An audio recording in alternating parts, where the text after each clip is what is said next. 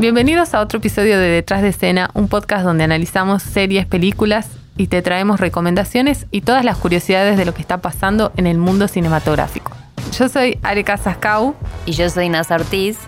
Hoy vamos a estar hablando y contándoles un poco sobre la nueva película argentina que se estrenó en cines la semana pasada y que está en boca de todos debido a la temática que aborda. Se trata de Yo Nena, Yo Princesa, el film que retrata la lucha de la primera niña trans con un documento acorde a su identidad.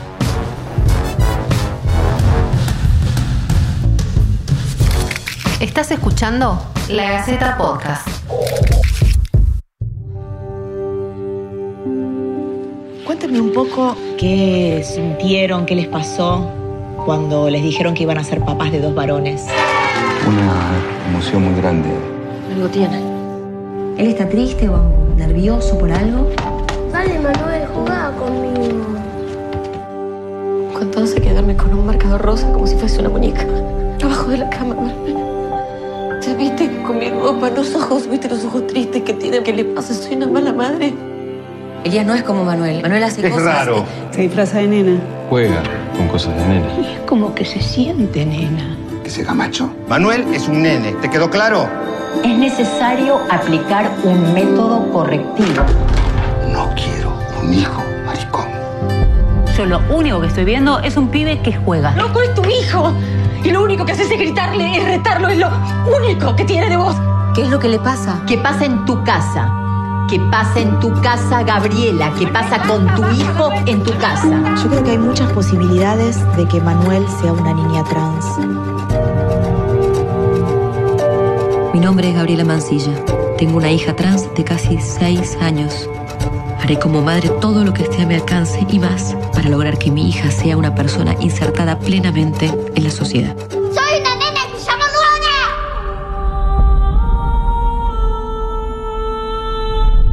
Yo Nena, Yo Princesa es una película basada en el libro homónimo escrito por la mamá de Luana, a quien conocemos en la película, Gabriela Mancilla. Fue publicado en el año 2014 y, como contaba Ale en la introducción, nos narra la historia de una madre que no encuentra ayuda ni en médicos ni en psicólogos para dar con la causa de los padecimientos de uno de sus hijos mellizos, Manuel. Desesperada recorre y busca soluciones hasta que descubre que todo se debe a que su hijo no se identifica con el sexo que le asignaron al nacer. La película comienza presentando a una familia normal, tipo normal, una mamá que trabaja vendiendo prepisas caseras, un papá que tiene un taller mecánico y dos hijos mellizos que van al jardín de infantes y juegan, pero donde uno de ellos, Manuel, el protagonista, siempre quería interpretar roles femeninos, eh, se vestía con vestidos, se pintaba las uñas, le gustaba eh, cosas entre comillas de nena, ¿no? Y expresaba a ser infeliz con su cuerpo. Manuel tenía solo dos años cuando fue descubierto por su madre jugando con sus vestidos adentro del placar. Ante la pregunta de qué estaba haciendo, la miró a los ojos y le dijo, yo nena, yo princesa. La frase que le da el título a la película. Cuatro palabras que cambiarían no solo a su familia, sino también a todo el país. Pues Manuel en el 2013 pasó a llamarse oficialmente Luana, convirtiéndose en la primera niña trans en el mundo en tener un documento oficial acorde a su identidad de género sin necesidad de judicializar el trámite. Un dato no menor, me parece.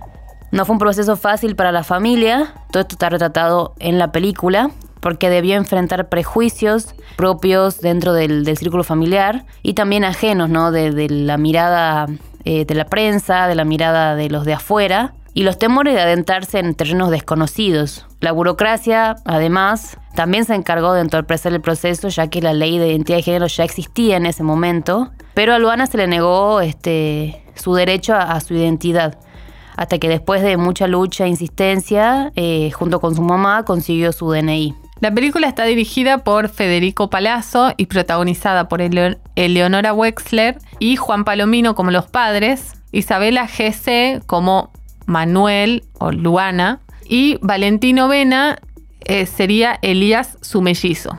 Contame, Nasa, primero, cuando saliste de la película, ¿cómo saliste? Yo salí muy emocionada, muy emocionada y con la cabeza como dando vueltas, ¿no? Eso es lo que tiene la película, que aborda una temática difícil, no apta para todo público quizás, debería ser apta para todo público, debería conocerse esta temática y esta lucha por todos, más allá de los prejuicios. Pero me sorprendí también que haya poca gente en el cine, pero la verdad salí muy emocionada y con muchas preguntas en la cabeza, o sea, me quedé Mm. pensando mucho en el tema y creo que está buenísimo que, que así sea, ¿no? Que uno salga de la película pensando y cuestionándose quizás cosas, eh, abriendo el debate, fui con una amiga y bueno, como que nos quedamos charlando mucho tiempo después Claro. sobre el- la película, sobre el sobre la vida de, de, de Luana, de esta niña, este, que fue noticia ya por el 2013. Claro, porque eh, eso, eso es lo más fuerte. Primero que vas sabiendo que es una historia real.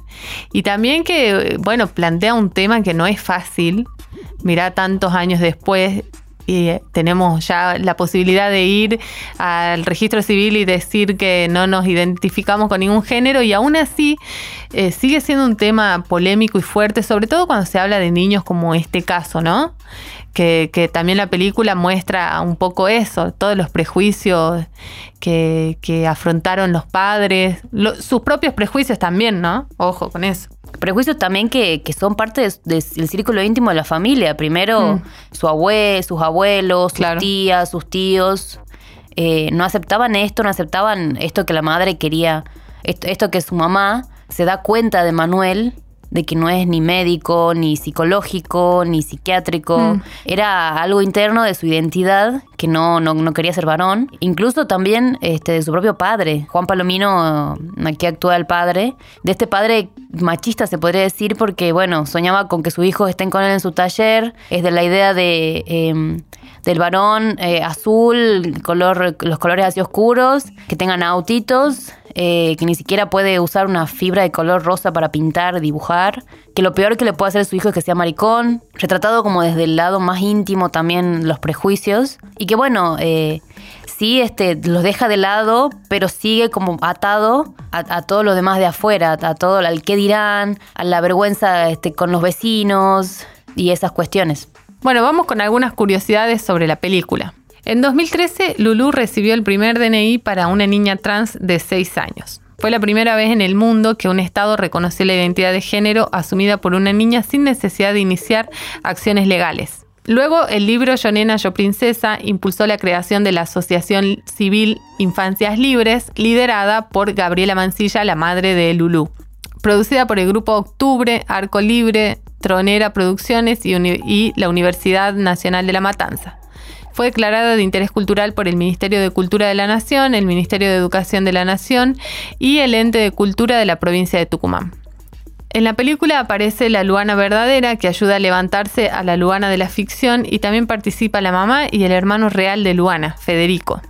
Fue filmada en plena pandemia en mayo de este año y el rodaje duró solo cinco semanas, que es un récord bastante importante para, para una película que está tan bien hecha. Muy poco tiempo para, para una película que dura dos horas, que realmente se pasan volando las dos horas. Eh, a mí me emocionó hasta el alma, estuve llorando todo el tiempo. Eh, con mi amiga que fui a verla, no nos queríamos mirar porque sabíamos que la estaba llorando la otra. Realmente la actuación de la, de la nena, que es primera vez que actúa, que ella dijo que, que necesitaba actuar para ser feliz, esta niña transgénero, esta actriz, actúa muy bien y te llega al corazón. Eleonora Wexler también es una Sí, gran, gran actriz. actriz. Una historia muy bien contada, muy bien narrada desde, como contábamos, ¿no? los prejuicios, desde toda la transformación de ella, desde todo el deseo de, de esta niña eh, que, bueno, quiere ser niña, más allá desde su, de su sexo asignado al, nacer. Eh, y realmente vale la pena ir a verla al cine y aprovechar que está ahí, que la tenemos y que es cine argentino. Sí, sobre todo que abre un debate o por lo menos plantea,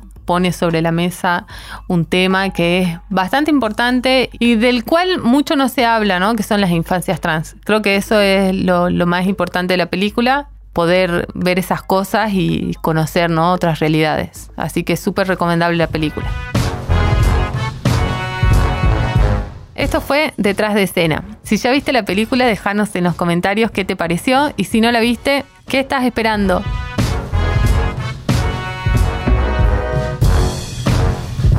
Esto fue La Gaceta Podcast.